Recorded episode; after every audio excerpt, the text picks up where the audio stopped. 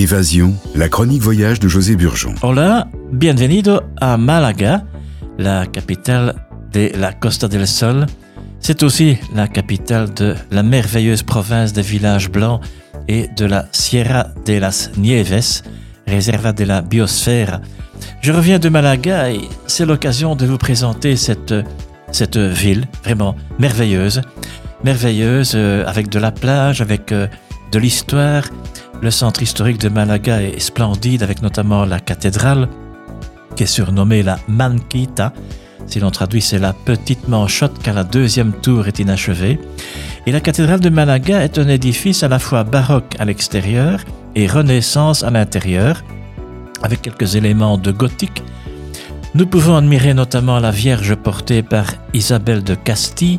Les rois catholiques arrivent à Malaga en 1487 pour consacrer la mosquée Mayor en cathédrale. Une autre beauté artistique de Notre-Dame de l'Incarnation est le chœur et les stalles en cèdre du XVIIe siècle de la Escuela de Mena, école du travail du bois noble fondée par Pedro de Mena.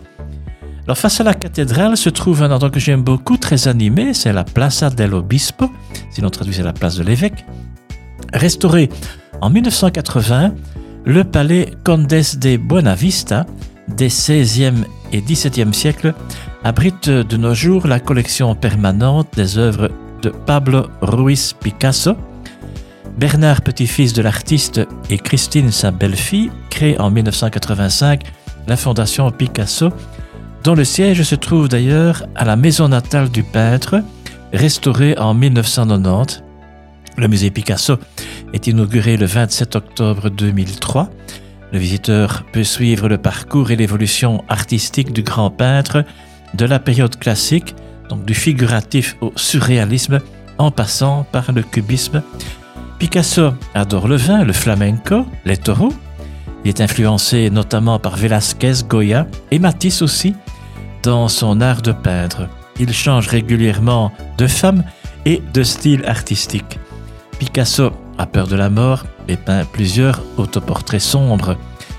Il m'a pris toute ma vie pour apprendre à dessiner comme un enfant, déclare-t-il à la fin de sa vie.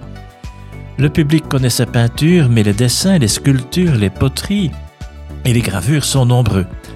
Après avoir admiré la statue de Picasso sur la place à Merced, on peut visiter au numéro 15 la maison natale de Picasso, un musée très intéressant qui retrace la vie de l'artiste. L'église Santiago, Saint-Jacques, est le lieu de baptême de Pablo Picasso. La statue de Jesus el Rico, Jésus-Christ, juste en face, est portée lors de la procession de la Semana Santa, la semaine sainte avant Pâques. Et un grand personnage, un autre grand personnage, c'est Antonio Banderas. Il participe régulièrement. Je parlerai encore de, Malaga, cette ville que j'aime beaucoup, encore euh, à, deux reprises. Je parlerai la prochaine fois de l'Alcazaba. C'est la forteresse des gouvernants musulmans de la ville. C'est le seul site hispano-musulman encore original du XIe siècle en Espagne.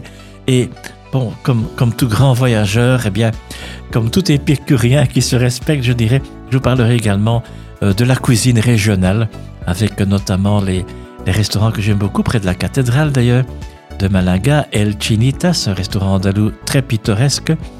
Je parlerai également un peu de football pour les amateurs, euh, de mon hôtel là-bas, de El Pimpi, qui est un, un, bar connu à la Calle Granada. Et voilà, donc il y a une très très bonne cuisine là-bas, également à la Maison La Cepa.